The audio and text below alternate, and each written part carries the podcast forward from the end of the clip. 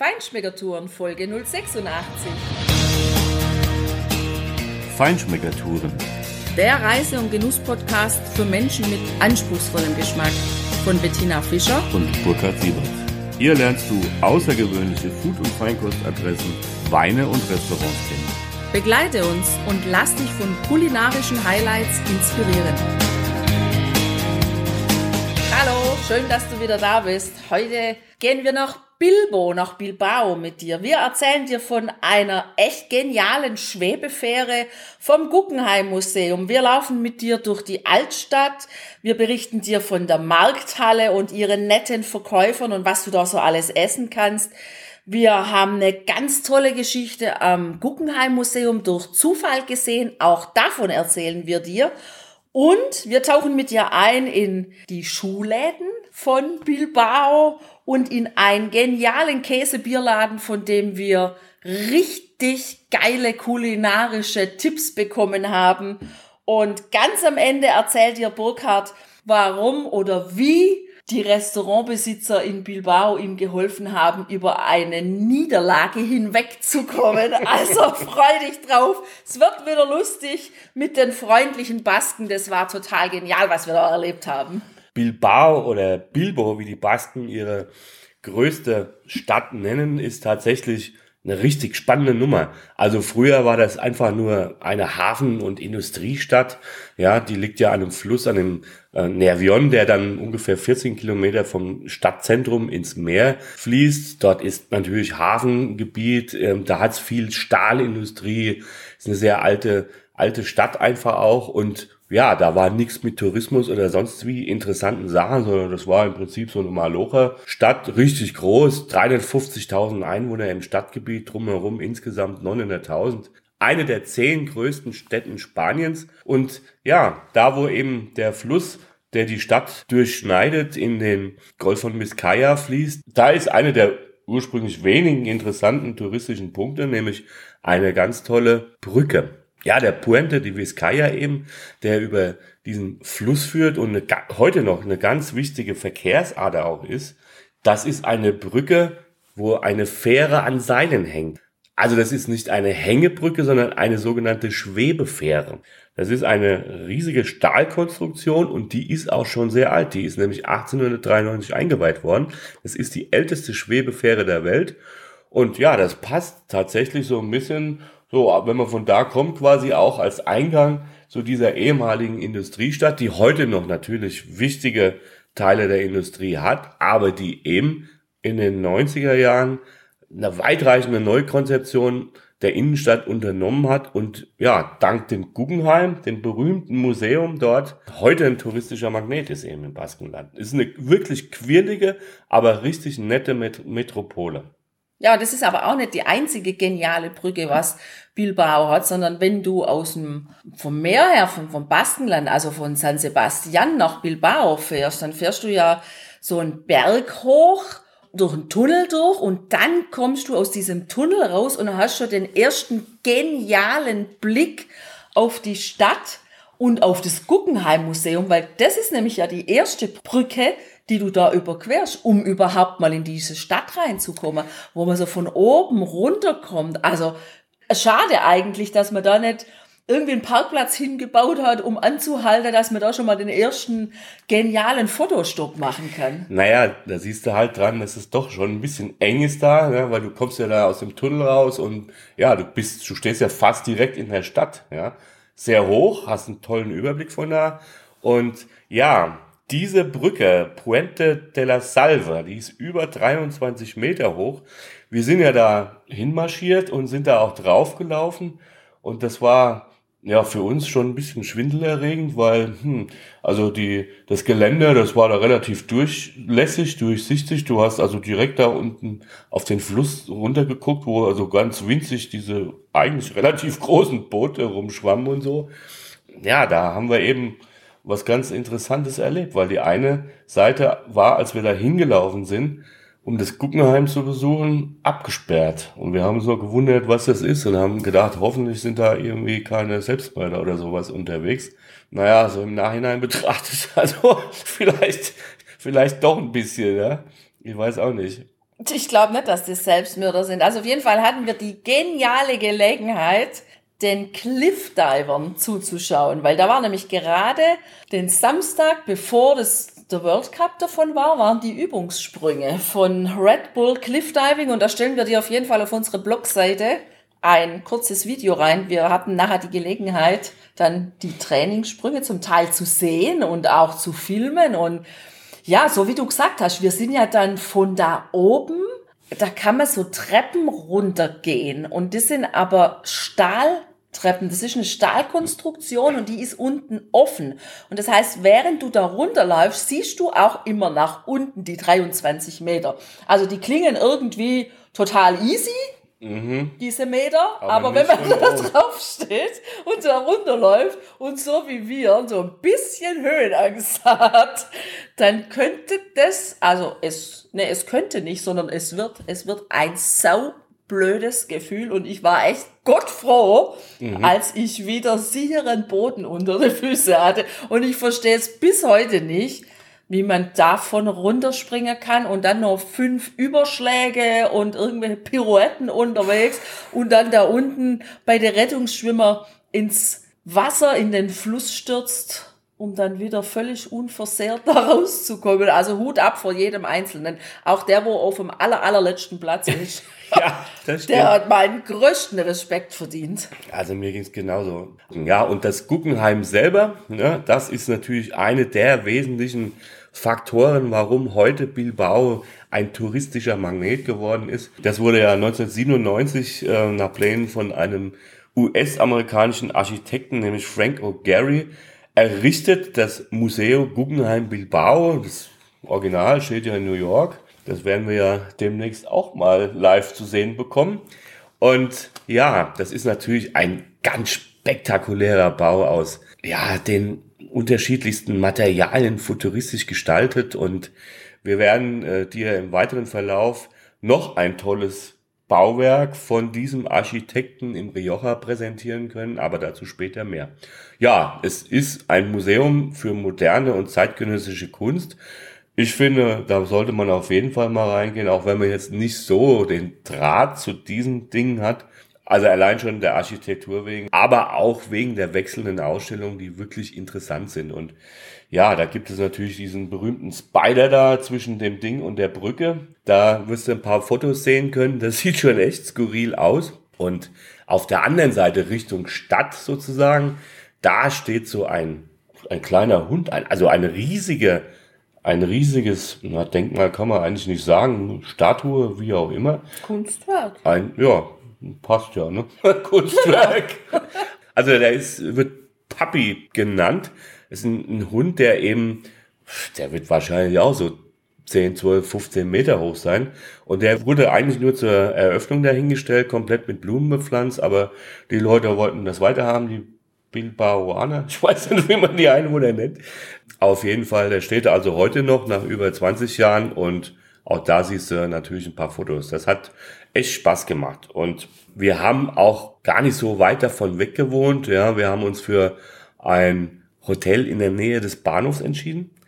Das war jetzt nicht so die prickelnd tolle Gegend, sag ich mal. Da hat es auch so ein paar Schmuddelecken gegeben, aber du kannst da auf jeden Fall wohnen. Also das Hotel war auch völlig in Ordnung, es war jetzt nichts Tolles, aber äh, auch nicht großes Zimmer, aber es hat natürlich gereicht und es war vor allem gut gelegen, um einfach diese Stadt zu erkunden. Und sie hatten einen großen Vorteil, nämlich wir konnten unser Auto in die Garage parken und zwar in die Tiefgarage. Und das ist echt ein Bilbao. Schwierig. Also, wenn du mit dem Auto dorthin reist, dann raten wir dir unbedingt, dass du vorher genau abklärst, wo du dein Auto da parken kannst und ob es wirklich eine Tiefgarage oder eine Garage oder einen Stellplatz oder Parkplatz gibt, weil ansonsten ist es halt leider wie in vielen Großstädten, du findest im Grund keinen Parkplatz. Ja, also so wie du sagtest, Burkhard, das war ein schöner Ausgangspunkt, sowohl runter in die neuere, größere, großflächigere Stadt, um da die größeren Straßen da zu erkunden, da durchzuschlendern und so weiter, was wir ja auch gerne machen, einfach mal losschlendern und mal gucken, was finden wir so und auch hier in Bilbao sind wir eben wieder total fündig geworden. Ja, wir sind an einem Käse- und Bierladen vorbeigelaufen. Der hat uns von außen schon echt angemacht, weil da lauter Kraftbiere präsentiert wurden und eben auch Käse. Erst sind wir vorbeigelaufen und dann haben wir aber doch kehrt gemacht und haben uns entschlossen, da gehen wir rein. Da fragen wir nach kulinarischen Adressen für Restaurants, wo wir dann die Tage abends oder eben auch tagsüber zum Essen gehen können. Und das war super, dass wir das gemacht haben, weil wir sind da auch so eine junge Verkäuferin getroffen, die Maria. Also kam, dass wir unsere Frage gestellt hatten, wo kann man denn hier essen gehen? Da haben ihre Augen geleuchtet und da ist die zur allerhöchsten Höchstform aufgelaufen, hat Zettel und Stift gezückt und hat uns wirklich eine Adresse nach der anderen genannt. Und witzig war auch, also selbst als der Laden sich dann langsam gefüllt hat und andere Kunden reinkamen, weil wir wollten ja gar nichts kaufen, hat sie die dann noch stehen lassen, weil sie so in ihrem Element war, uns ihre persönlichen Tipps zu geben. Und das war schon richtig gut, was die uns aufgeschrieben hat. Ja, also vergiss die Tourist Information. Wenn du wissen willst, wo du gut essen kannst, geh zu Maria ins La Manducateca in einer kleinen Seitenstraße in diesem neueren Teil. Und ja, du wirst einfach reich belohnt und du wirst von diesen Tipps da in dieser und in der nächsten Folge noch viel hören, weil wir haben genau das getan, was sie uns geraten hat und das war Bombe einfach. Ja, touristisch im Schatten von den, von den Neubauten ist eben die Altstadt gelegen. Die war sozusagen rechte Hand auf der anderen Seite des Flusses von unserem Hotel gelegen und von dem Bahnhof, der eben da auch sehr prägend ist und natürlich ein wichtiger Verkehrsknotenpunkt ist. Das ist die sogenannte Casco Viejo, ja, mit den sieben Straßen, den Siete Calles. Das ist, ja, wie du es auch vielleicht von anderen spanischen Städten einfach typischerweise her kennst. Schöne, enge Gassen, enge Sträßchen, aber super belebt. Und da gibt es Feinkostläden, da gibt es Schinkenläden, da gibt es Bars und Restaurants und da gibt es die Plaza Beria oder Nueva Plaza, ein wunderschöner, richtig großer Innenhof, wie er in Spanien öfters einfach in den Städten da ist, wie zum Beispiel in Barcelona oder in Madrid oder anderswo. Und da drumherum, also das ist ein Viereck und Du hast rundherum Arkadengänge, wo du also auch, wenn es mal ein bisschen nieselt oder so, einfach trockenen Fußes direkt an unzählige Kneipen und sonstige Sachen kommst, wo du auch richtig gut genießen kannst. Es gibt dort auch in der Nähe eine kleine Bar. Jetzt habe ich den Namen gar nicht mehr, aber ich habe das Bild noch genau vor Augen, weil es hat auch geregnet, als wir das erste Mal durch die Altstadt gelaufen sind und es war der Nachmittag eines Fußballspiels. Und zwar der Nachmittag des Fußballspiels bei der Weltmeisterschaft 2018, wo Deutschland gegen eine, ich habe leider die andere Mannschaft vergessen, aber aus dem Turnier in der Vorrunde ausgeschieden ist. Wir wollten dieses Spiel sehen, hatten natürlich so ein bisschen, ja, unseren Jungs da schon einfach die Daumen drücken wollen und hatten natürlich auch ein bisschen Durst. Und es regnete, also haben wir diese Bar angesteuert und haben die Leute gefragt, ob sie denn so freundlich wären, den Fernseher anzumachen und einfach dieses Spiel zu übertragen. Das haben die auch sofort gemacht und dann kamen noch andere Deutsche da rein, zwei Frauen, die dann noch mitgeguckt haben. Das war ganz nett, aber im Ergebnis natürlich für, für Fußball Deutschland eine Katastrophe. Ne? Ja, also ich will mal so sagen, in der Zeit, in der anderthalb Stunden waren's ich glaube, die haben es ja. in 90 Minuten geschafft, rauszufliegen aus ja. der WM. Da wären wir lieber durch die schönen Gassen geschlendert und hätten das eine oder andere Lädchen noch entdeckt. Also, naja, egal. Jedenfalls, im Anschluss an dieses Fußballspiel haben wir ja dann noch was entdeckt. Zum Beispiel so ein kleines Geschäft, wo gekocht wird und wo Menschen, die keine Zeit zum Kochen haben, hingehen können und sich das Essen holen können. Also entweder vorbestellt oder eben auch direkt mitnehmen. Die machen das sogar in Gläser. Gokschuhe nennt sich dieses kleine Geschäft und da stellen wir dir auf jeden Fall auch die Adresse rein, weil wenn du richtig gut essen möchtest, tagsüber mal so eine Kleinigkeit, dann ist es auf jeden Fall eine Adresse. Also ja, so das Pendant zu oder beziehungsweise das Gegenteil zu No Time to Eat stellt dieses Geschäft dar, weil Da werden keine Proteine oder sonst was gezählt, sondern da wird mit Top-Qualität, mit Top-Produkten aus der naheliegenden Markthalle wird da gearbeitet und frisch gekocht. Und dann ist klar, da muss man nichts mehr zählen, sondern da sind einfach die richtigen Zutaten drin, um eine vollwertige, gute Mahlzeit zu haben. Und wir durften mit den Menschen da reden und wir haben auch eine Kleinigkeit probiert. Der hat uns eine Gabel rübergereicht und so wie es ausgesehen hat, das Lädchen, so hat es auch geschmeckt. Also erste Sahne. Und apropos Markthalle. Markthalle ist eben gleich um die Ecke. Die ist ganz nett, muss man sagen. Die hat auf dem einen Floor, wenn man reinkommt, auch viele solche kleine Anbieter, Stände, wo man auch wieder die Pinchos bekommt, aber natürlich den Schinken, der überall aufgeschnitten wird in hauchdünnen Scheiben und der so richtig durch die Markthalle duftet Salami und Schinken. Und da kann man sich hinsetzen und kann sich von hier und da und dort Teller holen und irgendwo hinsitzen und dann das Essen. Das finde ich auch ganz schön, weil man muss dann nicht an einem Stand gemeinsam essen und sich einigen, falls jemand einen anderen Geschmack hat, sondern man kann wirklich sagen, ich nehme da hinten Fisch, ich hole mir hier was mit Salami oder mit Schinken oder mit Auflauf oder ach, was weiß ich, was die nicht alles haben. Also wahnsinnige Auswahl. Genau. Und im oberen Stock das sind dann eben die Stände wie überall in, der, in den Markthallen, wo frischer Fisch angeboten wird, wo die Salamis an den Marktständen von der Decke hängen, wo unheimlich nette, freundliche Verkäuferinnen hinter ihren Theken stehen und ihre Waren anpreisen, wo wirklich die Einheimischen hingehen und einkaufen, Gespräche führen, nette Gespräche führen, Rezepte austauschen. Also für uns immer wieder ein toller Anlaufpunkt, die Markthallen zu besuchen. Auf der einen Seite und auf der anderen Seite auch immer wieder so ein Wehmutstropfen, weil wir ja keine Küche haben, kein Wohnmobil dabei haben, kein Wohnwagen und die Sachen dann nicht einkaufen und verkochen können. Also das ist immer der Nachteil. Ja, aber eingekauft haben wir natürlich trotzdem, besonders bei der einen netten Wurstverkäuferin, die so super gute Laune hat. Das hat einfach sau viel Spaß gemacht und ja, die Salami haben wir natürlich auch mit heimgebracht und haben sie hier dann noch immer mit einem Lächeln auf dem Gesicht gegessen. Das war schon richtig gut. Es gibt auch eine tolle Kaffeekultur in Bilbao. Das haben wir natürlich dort auch dann genossen. Zumindestens als ersten Getränk gegangen und sind dann auch mal naja, zum Chacoli übergegangen. Man soll sich ja den landestypischen Sitten auch so ein bisschen anpassen. Ne? Also der schöne Weißwein, der frische, spritzige, leichte Weiße zum Pincho, dass man da mal so ein bisschen schnabuliert, das hat natürlich Spaß gemacht. Und ja, es gab auch einen kleinen Schuhladen, ähm, na, so klein war er gar nicht, in der Nähe vom Bahnhof. Es gibt unglaublich viele Schuhläden in Bilbao. Also wenn du Bock hast auf Schuhe kaufen, dann ist die Stadt auch prädestiniert dafür. Und wie du ja weißt, wir haben das in irgendeiner Folge schon mal gesagt, bei uns ist es genau andersrum als normalerweise üblich, normal in Anführungszeichen.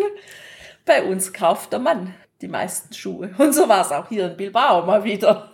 Naja, ich meine, also wenn du so günstig so tolle, schöne Lederschuhe kriegst, die so super bequem sind, auch zum Laufen, zum Städte erkunden, da musste ich einfach zuschlagen. Da konnte ich doch nicht einfach dran vorbeigehen, Tina, oder? Auf keinen Fall. Genau, aber Hunger hat's auch wieder gemacht. Ne? Und ja, zwei super Adressen, die wir dir natürlich empfehlen wollen. Empfehlungen von Maria aus dem Kraftbier Käseladen eben ist einmal das El Globo. Das ist auch gar nicht so weit weg von dem Käselädchen dort, in dem neueren Teil. Da haben wir mittags, also mit Ach und Krach, aber auch nur noch ein bisschen warten, überhaupt noch ein Plätzchen für zwei irgendwo an der Ecke bekommen, weil das war so brechend voll. Da sind die Spanier echt am Feschbern, ja. Naja, die machen halt das, was man auch wirklich tun sollte in der Mittagspause, was gescheites Essen gibt. Genau, Time to Eat nehmen. Äh, genau, Time to Eat. Und apropos Time to Eat, das ist auch für dich wichtig, wenn du dann dort bist in Bilbao. Nimm nicht die Zeit, wenn die essen müssen. Das haben wir nämlich auch gemacht. Wir sind dann nochmal ein paar Meter rumgegangen und sind eine halbe, dreiviertel Stunde später wiedergekommen. Aber trotzdem haben wir noch mit Ach und Krach ein Plätzchen ergattert tolle Tapas, tolle Pinchos, ja, wir haben da richtig gute Gemüse und andere Kunstwerke, so ein paar Kleinigkeiten mittags verputzt. Das war richtig angenehm. Und die andere Empfehlung, da waren wir dann den einen Abend, nämlich das Rio Ocha. Das ist in einer dieser sieben Gassen, wenn ich es richtig sehe. Auf jeden Fall in einer dieser engen Altstadtgassen, in dem Altstadtteil, logischerweise. Und dort kriegst du also richtig authentische baskische Hausmannskost. Das war richtig große Klasse, weil es einfach auch mal, ja, was anderes war. Also ein bisschen das, wie wir es auch in Bermeo hatten, aber hier nochmal ganz anders und also ich fand es richtig klasse. Du hast dort eine riesige lange Bar und da sind ganz viele riesige Pfannen unter, unter langen Glastheken quasi, die sind mit Glas abgedeckt und da, ja, ist alles so drin, was sie so anbieten, die verschiedenen Gerichte, mehr oder weniger alles so ein bisschen eintopfmäßig auch, ja. Ja, da haben wir richtig gut gegessen. Der typische Salat, den gab's gemischt mit Huhn, Fisch und Ei und was weiß ich und eben diesen Spargeln, diesen Spargeln aus der Region, die sie da haben, die sind relativ dick und die werden auch eingelegt und das nutzen die. Also die essen die Spargel in den Salaten gar nicht so frisch. Das haben wir mehrfach, ist uns das begegnet und eben auch da. Aber das war richtig gut, war ein toller Opener. Und dann gab's natürlich was, was du ja so liebst, äh, was ich natürlich auch gerne mitesse. Ne? Aber. Das konntest du da locker mitessen, weil das war eine Riesenportion Foie Gras. Mm. Oh, oh. Ja. Also das war unglaublich, was die da auf den Teller gepackt haben. Ich ähm, nach dem Salat und dem Foie Gras wäre ich ja schon satt gewesen. Ne? Also vielleicht das auch als Tipp, falls du da zum Essen gehst, bestell sparsam, und bestell lieber, lieber noch mal nach, weil ja du hattest ja die Almondigas die ja. Fleischbällchen, was ja auch schon nicht wenig war. Ich hatte das Lammgulasch, die Albondigas hattest du. Ach so. Aber wir haben trotzdem geteilt, wie wir es ja immer machen, weil auch dieses Lamm dir ganz gut geschmeckt hat. Stimmt, stimmt, so war's. Also auf jeden Fall waren das aber auch schon wieder so viele. Also yeah. das musste begleitet werden von einer Flasche ja, Vino della Casa, würde man in Italien sagen. Vino ja de Casa, ich weiß nicht, wie es auf Spanisch heißt. Für 6 Euro hatten wir hier einen richtig super coolen Weißwein, also ja. richtig gut, kann man echt empfehlen, auch ab und zu mal auf die Art Wein zurückzugreifen, genau. Mhm, mhm. wir haben auch ganz toll gesessen, das haben wir erst irgendwie im Laufe des Abends dort mitbekommen, nämlich ähm, am Stammplatz von einem, von einem spanischen Karikaturisten, Maler und Grafiker, Juan Carlos Aguilar, der eben, ja, überwiegend, obwohl er in San Sebastian geboren worden ist, in Bilbao und auch Madrid, wo er dann auch gestorben ist, gelebt hat. Und der hat eben in dieser Kneipe, genau an dieser Ecke, seinen Stammplatz gehabt, auf dem du gesessen bist. Und die Kacheln an der Wand, die waren ja auch von ihm illustriert. Und da merkst du schon seinen skurrilen Humor dabei. Ja, das war also eine richtig klasse Sache, weil dieses Rio Ocha, das ist eben ein, ein Laden mit einer richtigen Geschichte, mit Authentizität. Die sind seit, ich glaube, Ende der 50er da am, am Kochen und Hausmannskost ausgeben. Und da kannst du echt super authentisch und bodenständig gut essen. Wir haben dort für, also wirklich drei Gänge mit Wein und allem drum und dran, ja, 45 Euro bezahlt insgesamt. Also das war richtig günstig und es war tolle Qualität. Ja, und wundert dich nicht, wenn das von außen so ein bisschen nach Touri aussieht, der Laden. Hatten wir nämlich erst gedacht. Wir haben uns gefragt, na, wollen wir der Maria ihrer Empfehlung folgen oder nicht und waren kurz am Zögern haben aber dann Gott sei Dank doch den Fuß durch die Glastür gewagt, weil wir waren da echt gut aufgehoben. Ja, und nach diesem oh. sehr großen Mahl, also üppigen Mahl, was wir da genossen haben und deinem Megafrust, dass die Deutschen ausgeschieden sind. Ach, naja, ab da konnte ich ja dann beruhigt für Frankreich sein. Gab es dann noch was? ja, also die Jungs waren so nett. Wir haben einen Brandy bestellt und dann haben sie irgendwie mitgekriegt oder wir haben uns offenbart, dass wir Deutsche sind, weil ich glaube, es lief gerade im Fernsehen nochmal eine Zusammenfassung ja, des Tages. Die haben sich den ganzen Abend über Fußball genau. und die Mannschaften unterhalten und irgendwann haben sie dann gecheckt, dass wir Deutsche sind. Ja. Und dann, oh, ihr seid ausgeschieden heute und ihr Armen und überhaupt. Und, und, dann, oh. und dann guckst du mal auf unserer Homepage, was die mir für einen amtlichen Brandy als Trost dahingestellt haben. Das war echt nett, das muss man wirklich sagen. Ja, also Bilbao ist auf jeden Fall eine Reise wert. Bilbao ist eine tolle Stadt. Schade, dass wir nur zwei Nächte da sein konnten, weil wir mussten noch ein bisschen weiterreisen. Ich glaube nicht, dass ich da das letzte Mal war, weil da ist noch unheimlich viel zu entdecken und vor allem kulinarisch bist du da richtig gut bedient. Da gibt's ganz tolle Sachen. Und in der nächsten Folge, freu dich drauf, da werden wir dir von unserem Highlight, und das wird eines der Highlights überhaupt in Bilbao sein, ausführlich berichten. Das wird der richtige Knaller. Ja, Maria hat uns eine Knalleradresse verraten und nächste Woche kriegst du die Knalleradresse. Und bis dahin hoffe ich, dass du auch immer was Leckeres auf dem Teller hast. Wir wünschen dir eine schöne Woche. Mach's gut und ja. bis bald in Bilbao. Adios.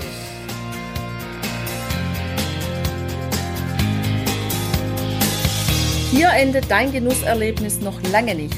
Komm rüber auf unsere Homepage feinschmeckertouren.de und schau dir die Bilder zu unserer Show an. Dort findest du auch wertvolle Links zu den heutigen Empfehlungen. Verpass keine Neuigkeiten mehr und trag dich am besten gleich in unseren Newsletter ein. Wir freuen uns auf deine Anregungen für weitere Episoden und einen regen Austausch mit dir. Viel Spaß beim Genießen, denn du weißt ja, wahrer Reichtum besteht nicht im Besitz, sondern im Genuss. Deine Feinschmecker Guides Bettina und Burkhard.